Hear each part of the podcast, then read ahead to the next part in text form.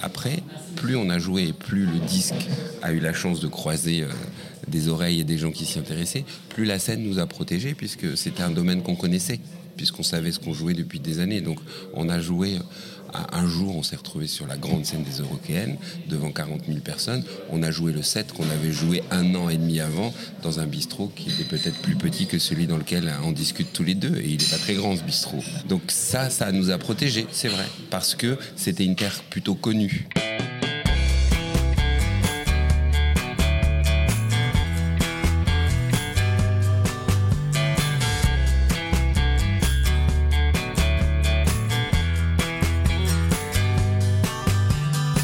Bonjour à tous, vous écoutez Cadavre le podcast qui décompose un parcours inspirant. Pour ce nouvel épisode, je reçois un artiste légendaire de la scène française contemporaine. Il poursuit en parallèle de son groupe Louise Attaque un parcours solo aussi unique que fascinant. Alors que la tournée de son quatrième disque Est-ce que tu sais touche à sa fin, il publiera avec sa formation d'origine l'album Planète Terre le 4 novembre. Je reçois aujourd'hui Gaëtan Roussel. Bonjour Gaëtan. Bonjour. Comment ça va Ça va bien et toi bah, Super. Je voulais te remercier de participer à ce podcast qui s'appelle donc Cadavre Exquis, podcast dans lequel je décompose des parcours inspirants. Ton parcours, euh, je le trouve inspirant à bien des égards. Ah, moi, c'est gentil. Et on aura l'occasion de le voir à travers cet entretien. Donc voilà, je te remercie de me consacrer de ton précieux temps à deux reprises en peu de temps. Merci. Moi, je te remercie de t'intéresser à mon travail. Merci à toi. Et le temps, on va le prendre un petit peu plus cette fois-ci. On va vraiment parler de ton parcours. Et à chaque invité, je procède de la même façon. On revient à la base, là où tout a commencé. Je voulais savoir où est-ce que tu es né et où est-ce que tu as grandi. Alors je suis né à Rodez, dans l'Aveyron, département 12. C'est un petit peu au nord euh, de Toulouse, pour situer de manière un petit peu plus précise euh, sur l'Hexagone, dans l'Hexagone. Et après, j'ai grandi à droite à gauche parce que j'ai suivi euh, mon papa qui était dans l'éducation nationale. Et donc, je me suis promené un petit peu en Ardèche, un petit peu dans le Lot, un petit peu dans le Tarn. Et paradoxalement, jamais dans l'Aveyron où je suis né, où j'ai beaucoup de famille, même si tout le monde a un petit peu bougé. Et voilà, et je me suis promené jusqu'à atterrir euh, au nord de la Loire, dans le Loiret, où là mon père s'est installé un petit peu plus longtemps, et surtout c'est là où j'ai eu 14, 15, 16, 17 ans. Et c'est là où après je suis parti à Paris. Et je suis euh, parisien d'adoption depuis. Je suis revenu en 90. Nous sommes en 2022 et j'ai 50 ans. Et c'est pour ça que je voulais t'inviter aussi. Euh, moi, je suis originaire de Carcassonne. D'accord, donc euh, région Occitanie. Donc la réforme euh, territoriale de 2015 m'arrange et je tiens à mettre en avant un exergue des talents de la région. Et d'ailleurs, petite anecdote, tu es passé aux Curiosités du Bikini en 2011. C'était la fois où vous avez fait le festival sur le port. Oui, je me rappelle. Et j'ai patienté au guichet invitation et j'ai parlé avec ta maman. Ah oui, bah, ma maman, en effet. En effet, comme je te le disais, on est une famille avéronaise, mais tout le monde a bougé et beaucoup de gens ont bougé, dont ma maman, à Toulouse, qui donc euh, était euh, et, même de tous mes concerts euh, toulousains et souvent liés au bikini. Mais je me rappelle de ces curiosités. Puisqu'on parle de tes parents, je voulais savoir si la culture était importante chez toi. Est-ce que tu as grandi dans un bain culturel où tu avais accès voilà, à des bouquins, à des films? Mes parents ont divorcé quand j'avais 10 ans, donc très tôt. Du côté de ma maman, il y avait quelques disques, plutôt des 45 tours, plus que des albums complets. Donc pas de passion euh, dévoilée pour, tel ou tel artiste. Et pour la musique en général, pas tant de livres que ça. Du côté de mon père, il y avait un petit peu plus de livres, un petit peu plus de, musique, même si c'est pas euh, le monde dans lequel j'ai complètement... Euh, été immergé. Il y avait, il y avait de la curiosité, mais, pas des bibliothèques à non plus finir. Mais plus du côté de mon papa. Tu fais pas partie de ces musiciens qui ont trouvé une guitare dans un grenier euh Non, non, non, j'ai trouvé, trouvé quelques livres du côté, encore une fois, et des disques. Et d'ailleurs, j'ai récupéré tout ça. Ma maman a fini par me faire don de ses 45 et de ses 33 tours. Mais non, non, la guitare, elle est venue un petit peu plus tard et, et, pas, pas la famille. Il n'y a pas de musiciens dans ma famille, en fait. Comment justement c'est arrivé euh, la musique dans ta vie? Moi, à chaque fois que j'écoutais un petit peu de musique, euh, quelque chose se passait. Je savais pas ce que c'était vraiment, mais il se passait quelque chose ce qui fait que j'y revenais, je, ressentais quelque chose, je partais marcher avec mon Walkman euh, sur les oreilles, euh, nous disions Walkman à l'époque, et euh, il se passait quelque chose. Et en fait, j'allais souvent en vacances chez mes grands-parents, dans l'Aveyron, et là, j'ai rencontré différentes personnes qui, eux, étaient plus immergés dans la musique et étaient musiciens. Et c'était des Sétois. C'est toujours des Sétois d'ailleurs. Et je suis allé jusqu'à 7 un jour. et je suis reparti avec une guitare. Et ça, j'avais à peu près 15 ans, 15 ans et demi. Donc en fait, la guitare vient entre guillemets de l'extérieur. Voilà. Tu as commencé la musique à une époque où on pouvait petit peu plus mettre des étiquettes dessus. Si on va faire un gros raccourci, Louise Attaque était la folk, donc ces instruments euh, acoustiques, et le côté rock venait par l'énergie. C'était plus euh, par aspect pratique, ces instruments euh, acoustiques, où il y a des groupes vraiment acoustiques qui vous influençaient, toi et tes, camarades? Alors, c'est deux choses en particulier, mais c'est d'abord des influences, et notre grosse influence s'appelle Violent Fames, c'est un groupe de Milwaukee et c'est un trio américain, donc très acoustique, puisqu'il ne jouait qu'avec une caisse claire, c'est-à-dire un seul élément de batterie. Le batteur joue debout, euh, une basse acoustique et une guitare acoustique. Donc ça, ça nous a énormément influencé. Et l'autre raison pour laquelle nous sommes arrivés aux instruments acoustiques avec énergie, comme tu le disais, c'est parce que on, a d'abord essayé les instruments électriques, on n'arrivait à rien. C'était une période où, on n'arrivait à rien avec nos instruments électriques. Je chantais plus ou moins en anglais, yaourt, euh, mal défini et, de bas prix.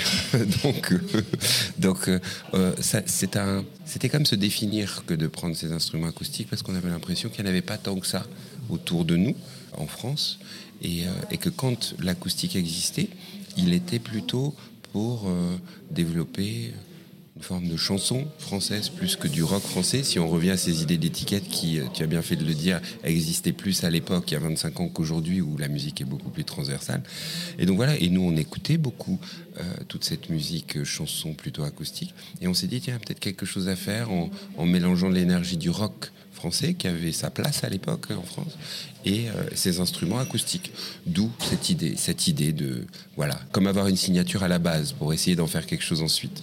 Aujourd'hui, les jeunes qui font de la musique euh, constituent une génération autonome. On peut faire de la musique plus facilement, mhm. on peut se faire connaître plus facilement. Il n'y a pas mhm. besoin de studio, de médias. Mhm. À ton époque et même à la mienne, c'était pas le cas parce que moi j'avais un petit groupe amateur. Euh, surtout quand même Carcassonne, c'est compliqué.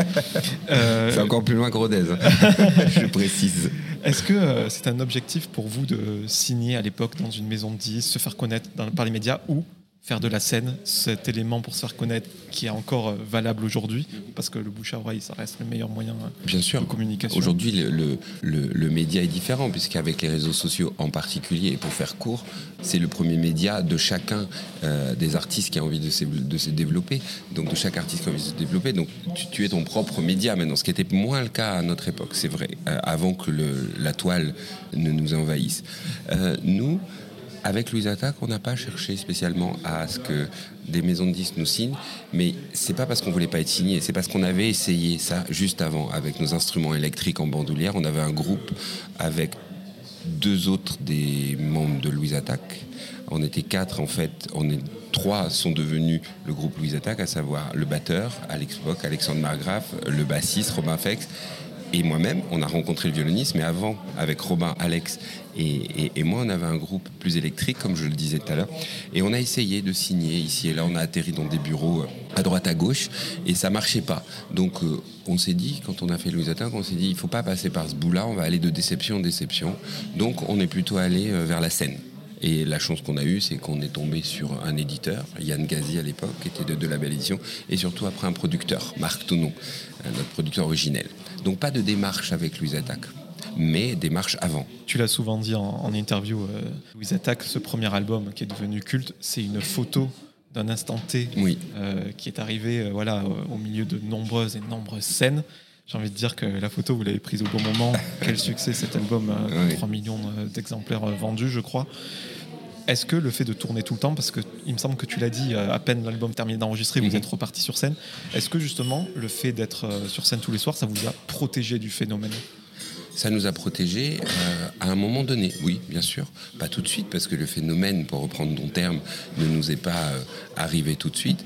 Nous, ce qu'on cherchait à faire avec les attaques, c'est faire des concerts. Donc on, avait construit des chansons pour partir sur les routes.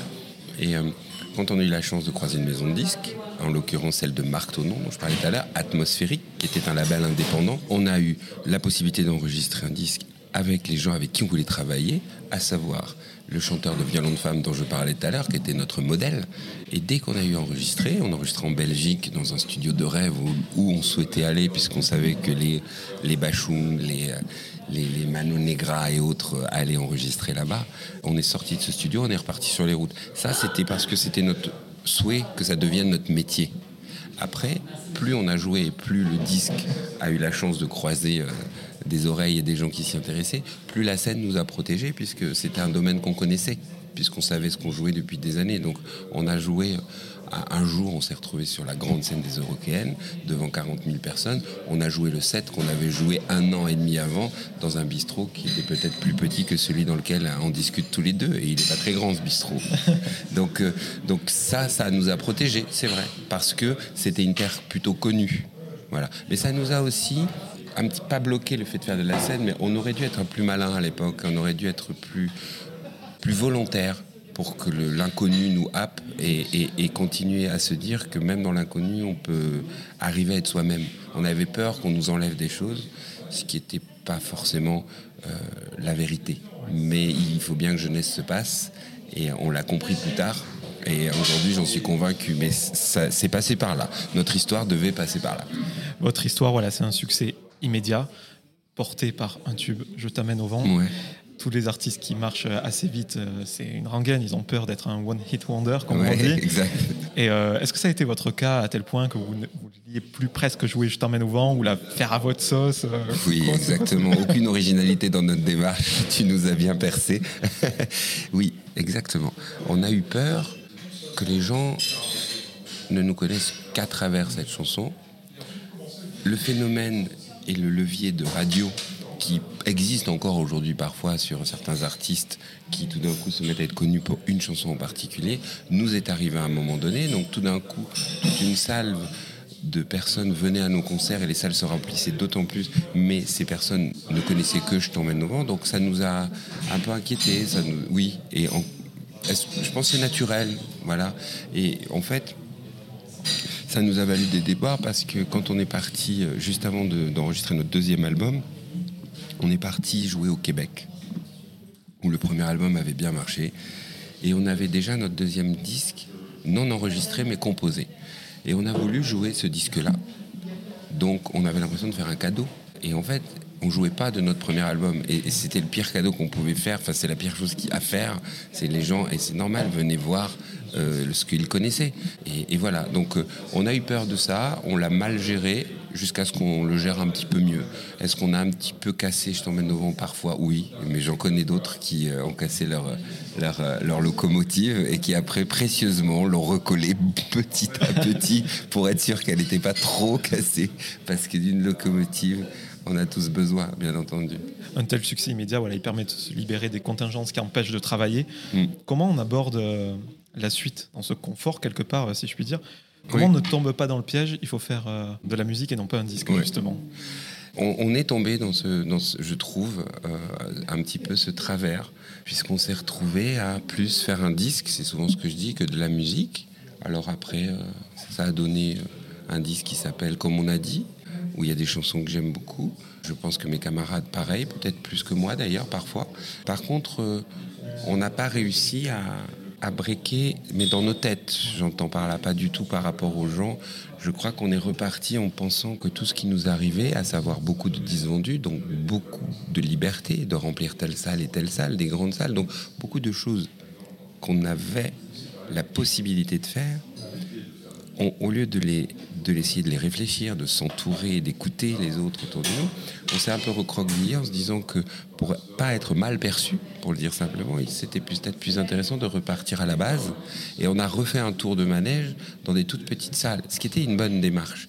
Mais on aurait dû aussi se dire qu'on pouvait, à ce moment-là, accéder à comment faire un super beau spectacle, comment voilà. Et donc je regrette pas, mais on n'a pas pris ce chemin-là donc, euh, donc on est tombé dans un petit peu ce travers de, la peur de, la manière dont on était perçu. On a fait une tournée assez courte dans mon souvenir. Et d'ailleurs, ça nous a amené à faire ce qu'on a appelé euh, notre première pause avec Attack, puisque notre deuxième album est sorti en 2000. Et, dès 2001, j'étais avec mon camarade Arnaud Samuel, qui est violoniste de Louis Attaque, on était tous les deux au volant d'un groupe qu'on avait monté qui s'appelait Tarmac. Donc on n'a pas. Je- il faut pas regretter. Juste, je pense qu'à ce moment-là, on aurait dû. On, on était jeunes, mais on n'avait pas 20 ans non plus, puisqu'on en avait une petite trentaine. Et euh, quand je regarde aujourd'hui, moi j'en ai 50, je vois les gens gérer leur, leur manière d'avancer. Il y avait moyen de se dire que qu'on peut croquer Bercy, qu'on peut croquer tel endroit, tel endroit, ou faire inventer des choses, faire des, des concerts fantômes comme le fait l'homme pâle en ce moment. Voilà. Et je trouve qu'on a été plutôt plus timide, voire euh, euh, un petit peu euh, recroquevillé que ouvert. Voilà. Tu parlais des petites pauses que vous avez fait avec Louise Attaque. Fort est de constater que ça vous avait permis de tout remettre à plat chaque fois et de trouver votre équilibre quelque part. Oui, c'est vrai. Alors, euh, on a réussi à le faire. Non sans mal quand même, hein, parce que la première pause a été euh, un petit peu compliquée. Arnaud et moi, on avait un groupe d'à côté. Robin, le bassiste et le graphiste, et Alex, le batteur de l'époque, avaient de leur côté un, un groupe aussi, euh, mais qui était plutôt ce qu'ils appelaient un collectif. Il y avait différentes personnes autour qui gravitaient. Ça s'appelait Ali Dragon. Donc il y a une période un petit peu orageuse où le ciel était bas, et on a fini par se retrouver. Et c'est là où je te rejoins, c'est qu'en se retrouvant, on a fait un disque que moi je trouve qu'on aime ou qu'on n'aime pas, je ne juge pas la qualité, dans la démarche était d'une grande liberté. C'est un album qui s'appelle plus tard Crocodile. Et moi je suis très heureux qu'on ait fait ce disque-là où, à titre personnel, je, trouvais que là on s'épanouissait, là on prenait quelques risques. Et là on commençait à se dire que Louise Attaque, ça peut être un peu tout à partir du moment où on y est ensemble. Et ça, j'aimais bien. Donc, euh, ça nous a amené ça. Mais c'est pas des chemins euh, euh, de tout repos, quand même. Moi, c'est ce que j'aime dans l'œuvre de Louise Attaque et dans ta carrière solo, c'est que chaque album a, sa couleur. Ouais, tant mieux. On adhère plus ou moins ou pas, mais euh, moi j'adore ça. Ça me fait penser à des artistes comme Tom Waits, euh, Ouais, qui, c'est c'est gentil ça. qui, par exemple, j'aime moins le côté jazz qu'il peut faire. Hum, moi, je te rejoins. J'adore sa liberté, mais j'aime bien quand ça. il la met au service euh, plutôt de la chanson que du jazz. Mais il faut bien. il- voilà. Oui, tout à fait. Je suis vois. content que tu me rejoignes euh, Ouais, là-dessus. ouais. Euh, pour ceux qui ne savent pas, c'est la rencontre avec Alain Bachon qui t'a donné envie de travailler en solo, parce que si je ne dis pas de bêtises, euh, vous rongiez pas votre fin chacun de votre côté euh, pendant la période Louise Attaque en vous disant ah je peux pas euh, faire des choses euh, Non, pas du tout. Tout à fait. seul. Mais lui, bon, lui il parlait pas beaucoup, donc je le vois mal te dire Gaëtan, tu dois faire un projet solo. Mais il a peut-être euh, semé la graine puisque tu as travaillé sur son album Bleu Pétrole en le voyant faire, côtoyer d'autres musiciens. Ouais, c'est ça.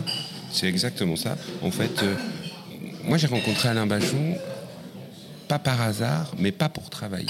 Pas par hasard, parce que euh, il avait euh, l'habitude de passer euh, dans une maison de disques dans le 9e arrondissement qui s'appelle Begars, qui est une maison de disques qui existe encore, qui est une antenne d'un label anglais, je ne sais pas si tu le connais, La belle de Vampire Weekend. voilà. Écoutez et- ce groupe. Voilà, exactement.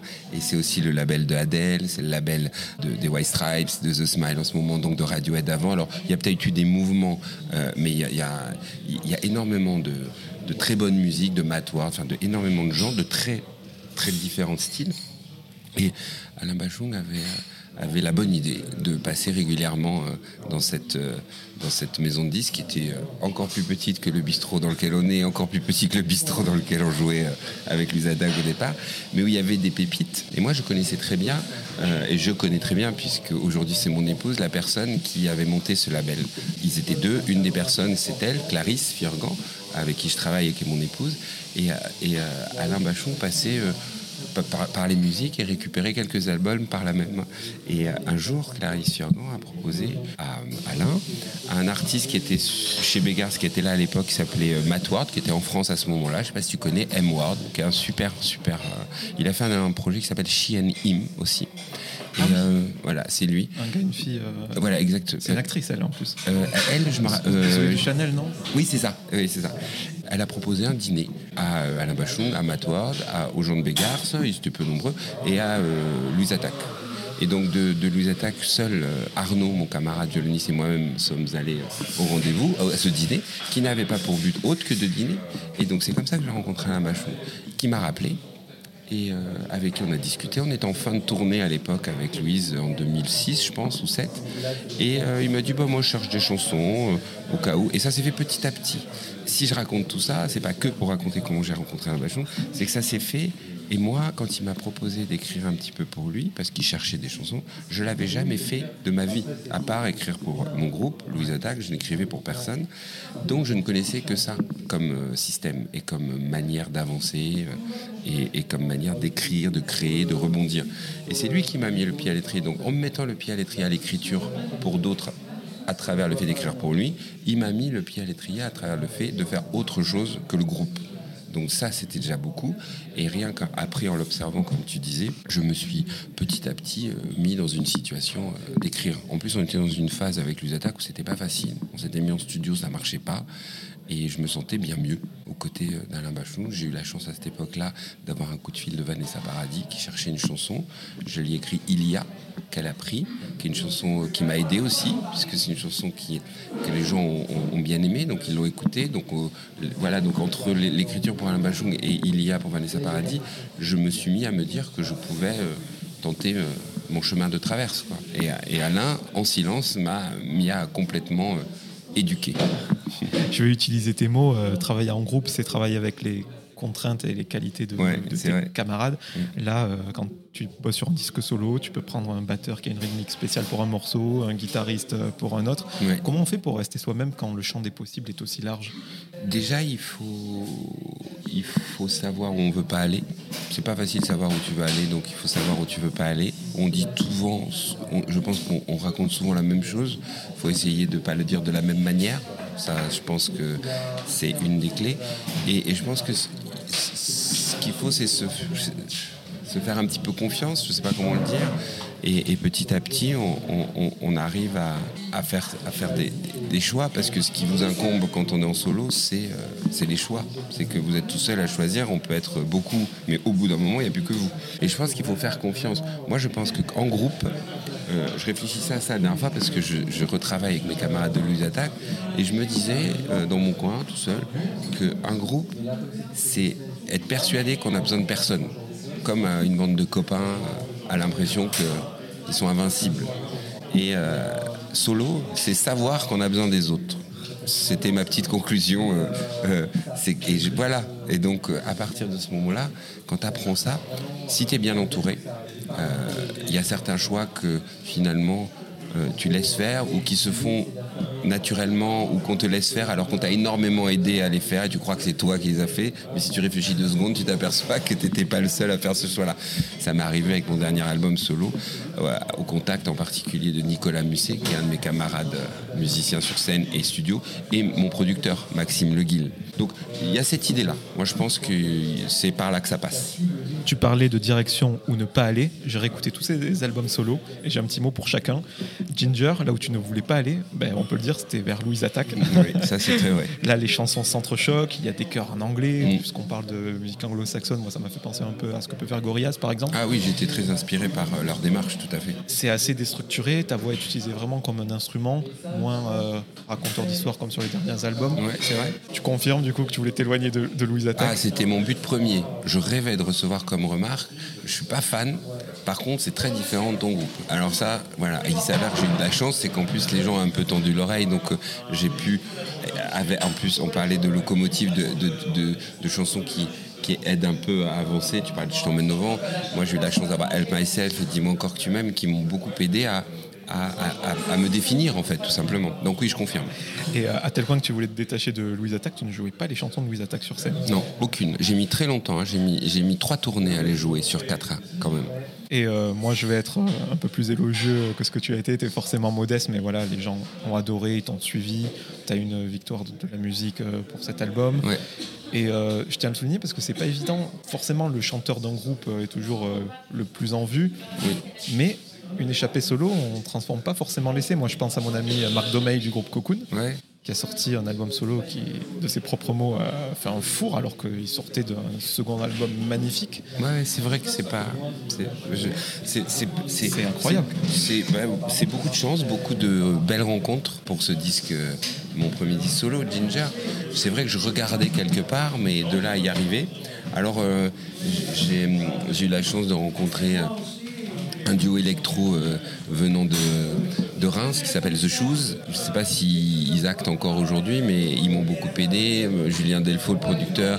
J'ai été jusqu'à Atlanta pour travailler avec une chanteuse qui est la chanteuse d'un groupe assez, assez méconnu qui s'appelle ESG, qui est un groupe de funk.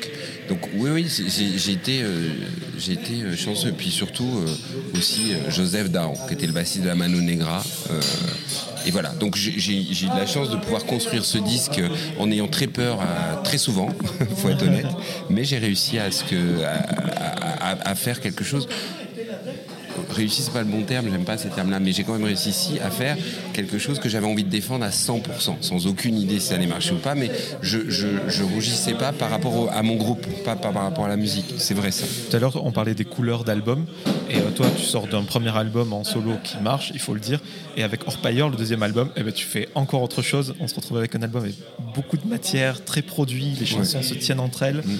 Euh, là, avec des chœurs en anglais, tu fais des chœurs féminins en français. Euh, là, on n'est plus dans Gorillaz, on est dans Gainsbourg. Ouais, c'est vrai, c'est vrai, c'est vrai. Puis, je sais pas, même la forme, la, la faute, le, visuel, moi je le trouve incroyable.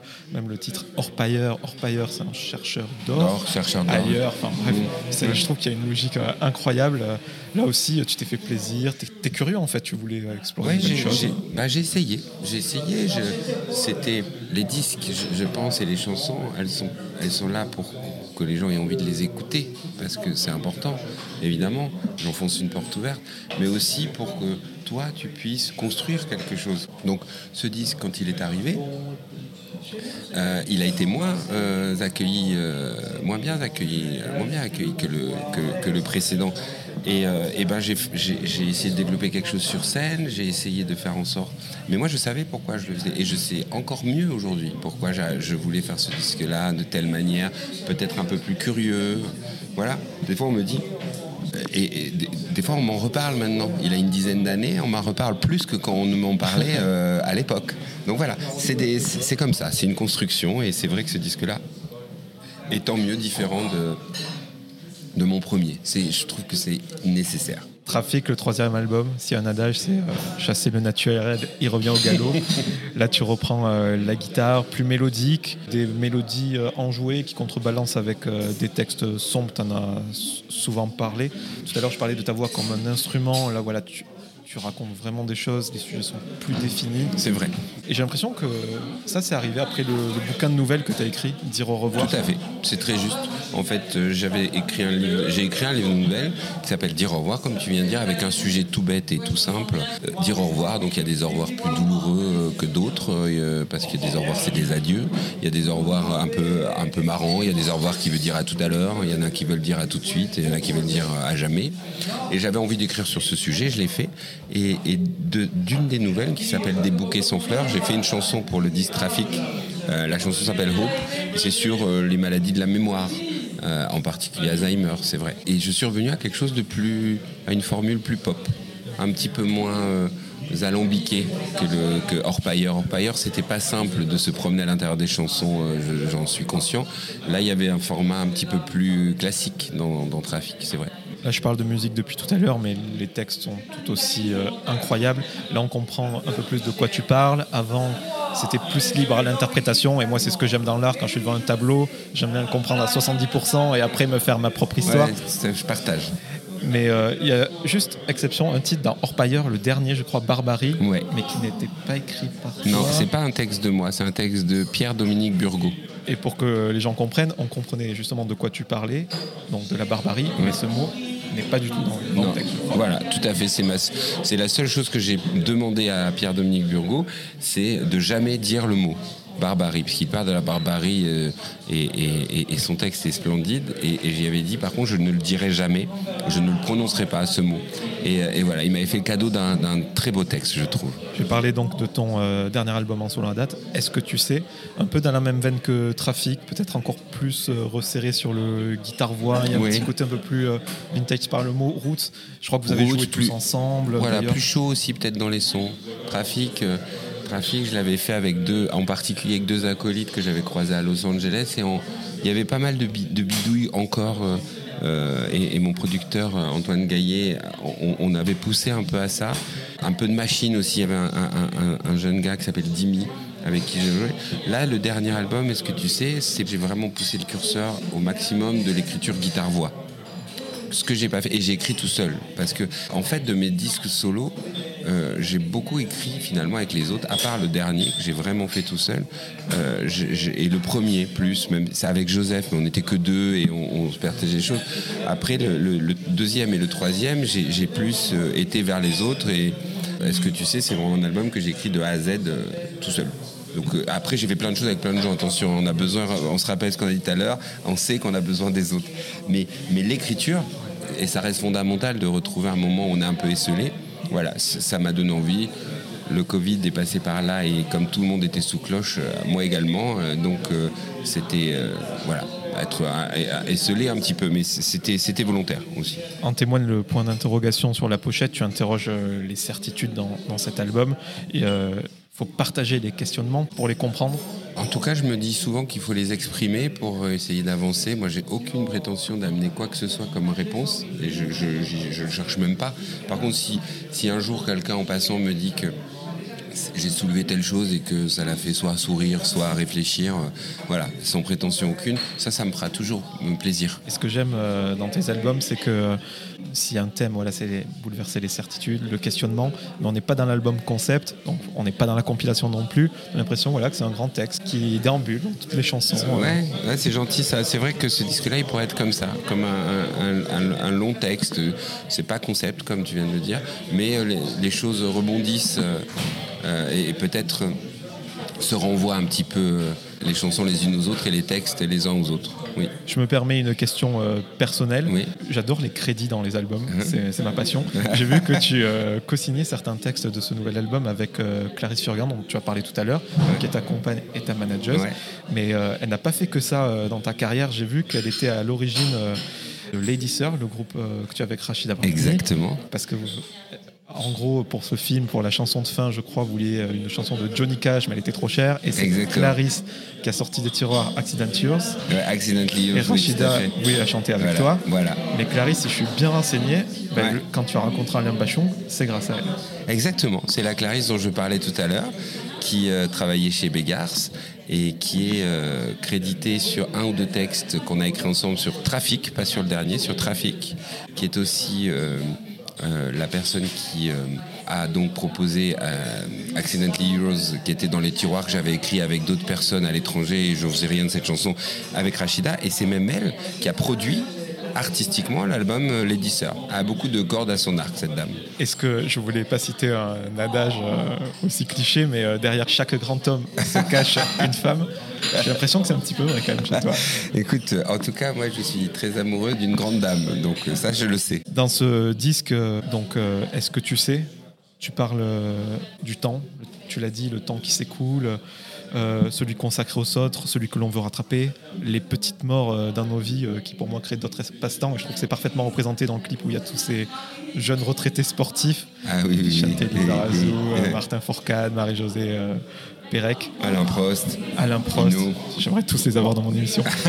On ne meurt pas en, une seule fois, c'est ce que tu penses. Ah oui, j'en suis sûr. J'en suis sûr, j'en suis sûr. Après, c'était une manière de l'illustrer. Si je rebondis sur euh, ce dont tu parles, c'est à voir le clip, euh, on aurait pu l'illustrer autrement. J'ai pris sportif parce que j'en fais beaucoup de sport et que j'ai un peu troqué un ballon. Je ne sais pas ce que j'aurais été si j'aurais été loin avec un ballon rond au pied. Euh, je pense pas, mais j'adorais ça, quoi, quand même. Et donc j'ai troqué contre une guitare. Et je pense ça, oui. Ça arrive tous les jours tous les jours. il faut rebondir. Euh, voilà, je ne vais pas enfoncer les portes ouvertes, mais il y a cette idée-là. Tous les jours, euh, on, prend, on prend un coup sur la tête. Hein. alors, euh, il faut, faut, être, faut, avancer. Donc, ces petites morts, elles existent partout, partout. Prendre l'image de la retraite, c'est voilà, c'est la continuité aussi. C'est que des gens qui ont continué. La chanson s'appelle On ne meurt pas, entre parenthèses, en une seule fois les chansons en parenthèse, euh, tu l'as déjà utilisé avec Help Myself, ne faisant que passer. Là, c'est vraiment une question de néophyte. Ça vient d'où ces chansons euh, avec le titre entre parenthèses? Qui c'est qui a initié ça? Alors, je sais pas. Moi, moi je voulais sur. Euh, c'est vrai que sur Help, Help Myself, je me suis dit, il ah, faut que je mette. faut que je mette un petit un, peu en français. Je voulais que les gens aient une accroche aussi de voilà nous ne faisons que passer, nous plaisait. Et donc je l'utilise de temps en temps. Euh, et, et c'est vrai que je l'ai réutilisé, donc je, je l'invente pas. J'ai pas d'exemple, mais ça, ça existe. Je suis pas le premier à le faire. enquête. Ouais, ouais. Et, et voilà. Et donc c'est vrai que on ne meurt pas. C'est pas vrai, mais en une seule fois, c'est vrai. Donc c'est un petit, c'est c'est un peu sarcastique. Je sais pas comment on dit. C'est un peu d'humour euh, noir. Dans le clip de Je me jette à ton cou, tu marches aux côtés de Daniel Auteuil, une Ouais. belle métaphore car vous l'avez fait dans la vraie vie parce que tu as arrangé ses musiques pour son premier album Si vous m'aviez connu et son spectacle Déjeuner en l'air. Et tu ne le sais peut-être pas, mais je l'ai reçu dans ce podcast. J'ai eu cette immense chance. Ah génial. Non, je savais pas. Et je l'ai reçu. Nous étions accompagnés d'un marteau-piqueur dans la pièce d'à côté. Et je voulais te faire écouter euh, un petit extrait. Ah, super. la voix qui, qui est ton identité propre. hein. Et le fait que, en chantant en- et en étant sincère, la, la voix chantée, elle est juste la continuité de la voix parlée. Et donc, effectivement, euh, c'est cohérent, on, on, sait- on me reconnaît. Oui. En tout cas, c'est vraiment un très bel album. Les poèmes euh, sont denses. Tu es un fin diseur, comme on dit.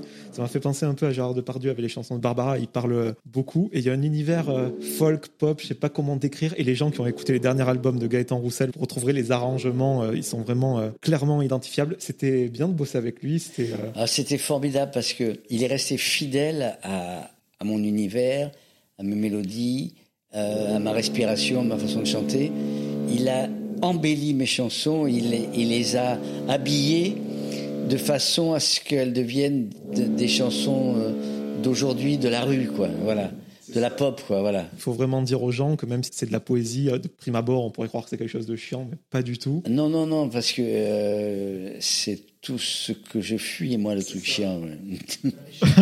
C'est vrai. Excellent.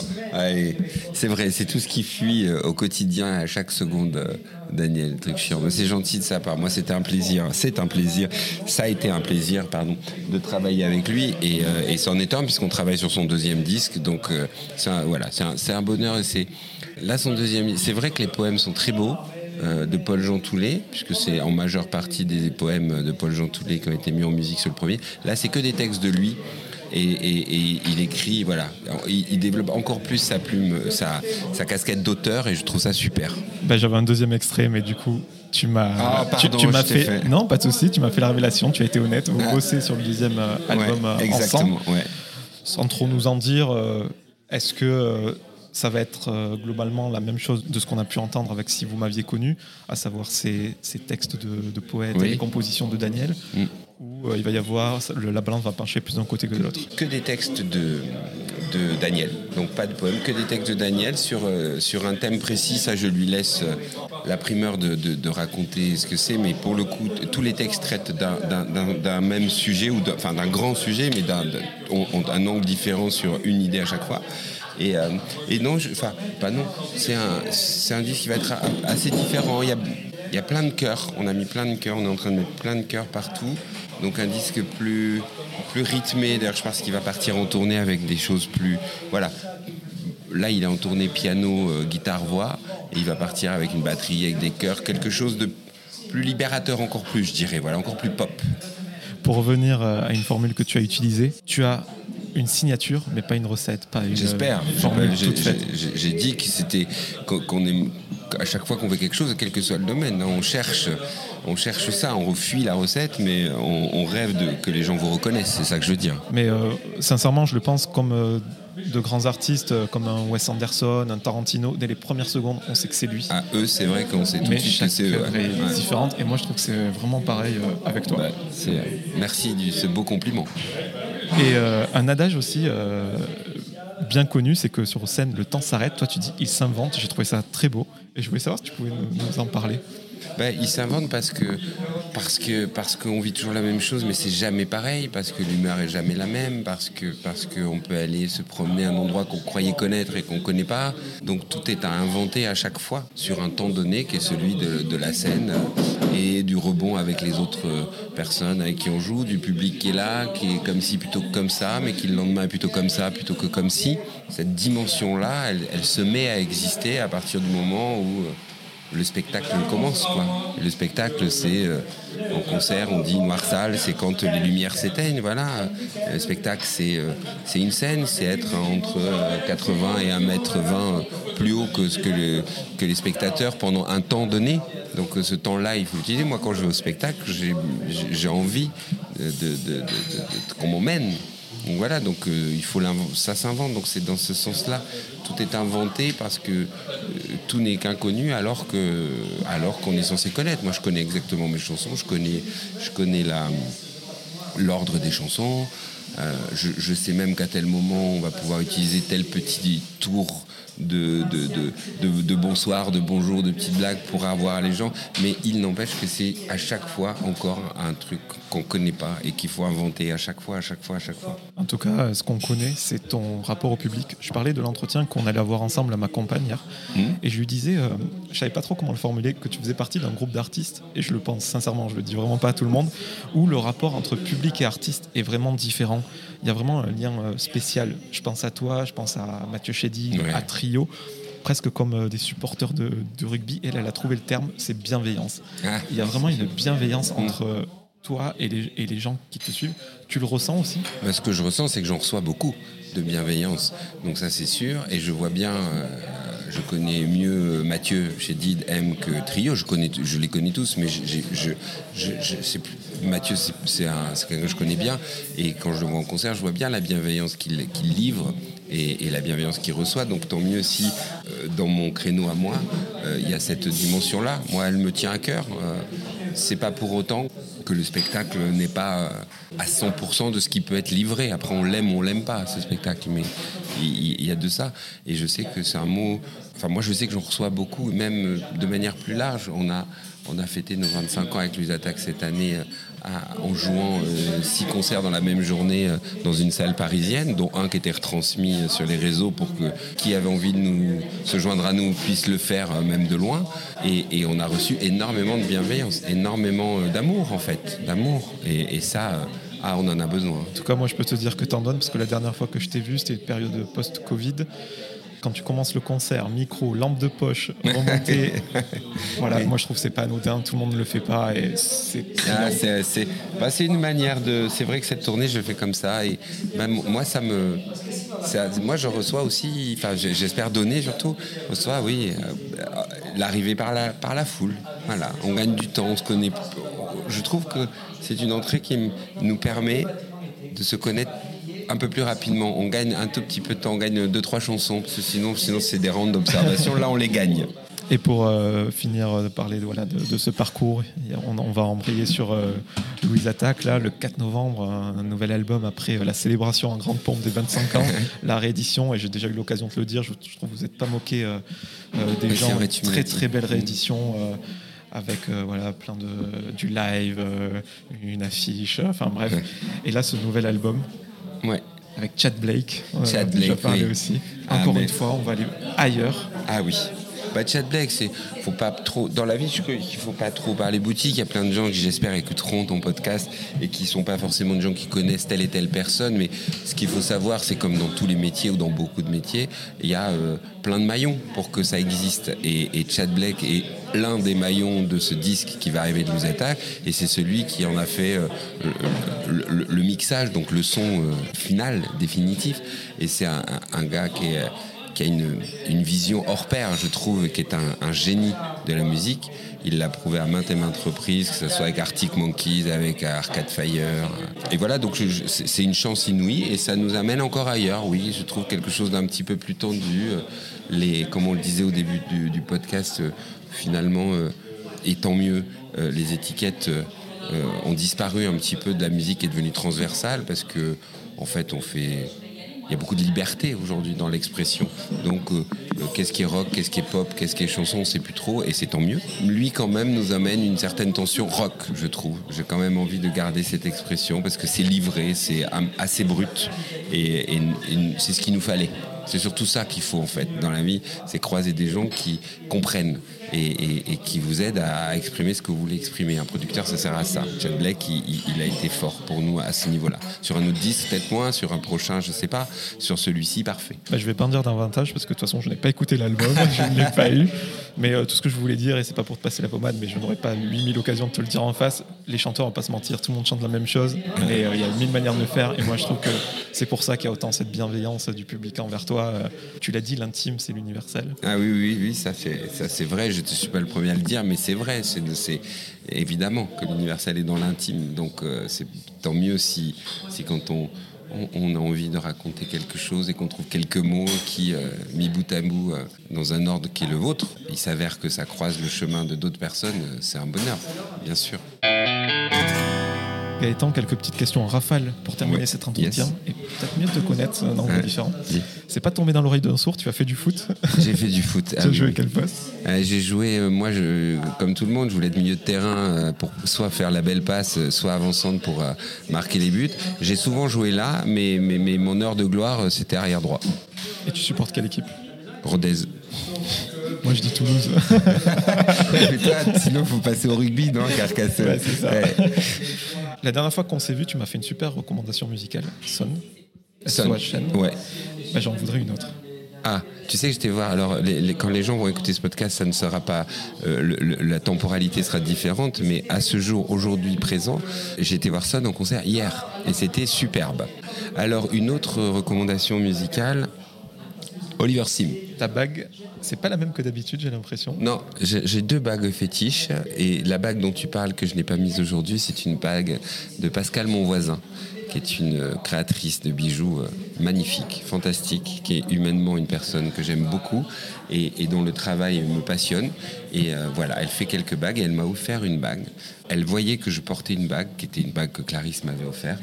Et elle, fait beaucoup de, de, bagues avec, avec une croix. Et en fait, elle m'a. Mais moi, je la portais au petit doigt parce que les tailles sont souvent petites. Et, et elle m'a fabriqué une bague. La bague dont tu parles, c'est une bague qu'elle m'a fabriquée. Donc je suis très très fier parce qu'il n'y a qu'un exemplaire et c'est moi-même qui l'ai. Donc j'en suis très heureux. C'est un objet fétiche. Ah oui, oui, tout le temps, tout le temps, tout le temps. Aujourd'hui, c'est parce qu'elle est en, elle est un peu, pour tout dire, c'est pas celle-là que j'ai parce qu'elle est pas cassée, mais il fallait la, fallait un peu la réparer. Voilà, elle est, en, elle est au stand. Je mettrai une petite photo dans les références de l'épisode. Est-ce que tu as une routine matinale incontournable?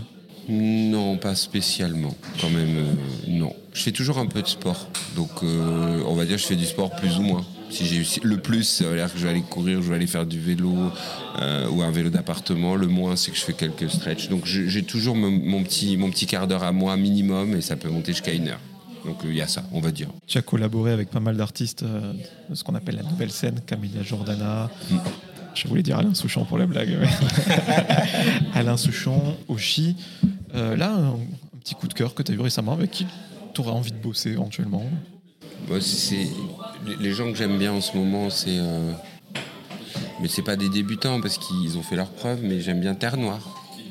Alors que j'ai eu dans ce podcast aussi. Ah, voilà, ils ont, mais c'est pas des débutants. Ce serait sont... super de voir vos deux univers ensemble, ce qu'ils ont fait avec Lavilliers. Ouais, c'est très beau. Ouais. Voilà, il n'y a rien que vient, mais c'est toujours un plaisir. Hein. C'est des rencontres. Hein. Toutes les gens que tu citais, c'était, c'est toujours, c'est la rencontre se passe. Euh... Les deux dernières questions, Gaëtan. Celle-là, c'est peut-être la plus philosophique. À qui aimerais-tu dire pardon? Putain, Je sais pas. Tant de gens. Je... Prochain podcast. Et pour terminer, est-ce que, fort de tout ce qu'on a déroulé de ta carrière professionnelle, -hmm. est-ce qu'à l'instant T, au moment où on se parle, voilà, tu as atteint une sorte de plénitude, de quiétude dans ta vie? Professionnellement, c'est pas simple. De... Oui, sur un temps donné. Une fois, mais très vite, c'est bouleversé et c'est tant mieux par, par le fait de vouloir rejouer, de, de, de réécrire, des choses comme ça. C'est voilà. On je pense pas qu'on qu aille à la à la création en, en, sérénité, même si ça ne veut pas dire qu'on n'en a pas. On en a sans doute. J'en ai forcément plus à mon âge qu'il y, a des années. Mais, euh, je ne pense pas que cette sérénité, il faut la, mettre au service de je sais ce que je veux. Il faut la mettre au service de, comment s'entourer pour ne pas, euh, refaire exactement pareil, pour comment, faire pour. Euh, pour être dans un vrai doute, pas un doute euh, fabriqué. Je crois que je doute euh, parce qu'il paraît que c'est bien de douter. non, voilà. Donc euh, cette sérénité, elle, est forcément présente, mais, mais, mais pas. C'est louche de toute façon quand on n'a pas peur, je trouve, en création. Voilà. Donc je ne sais pas mieux l'exprimer que ça, mais Voilà, je dis pas qu'il n'y a pas de sérénité, je dis juste qu'il faut s'en méfier, je sais pas non plus, mais elle doit nous aider à, se remettre en, question plutôt que d'être sûr qu'on a raison. Quelque chose autour de ça. Ben, merci beaucoup. Ben, merci à toi, c'est très agréable. Plaisir.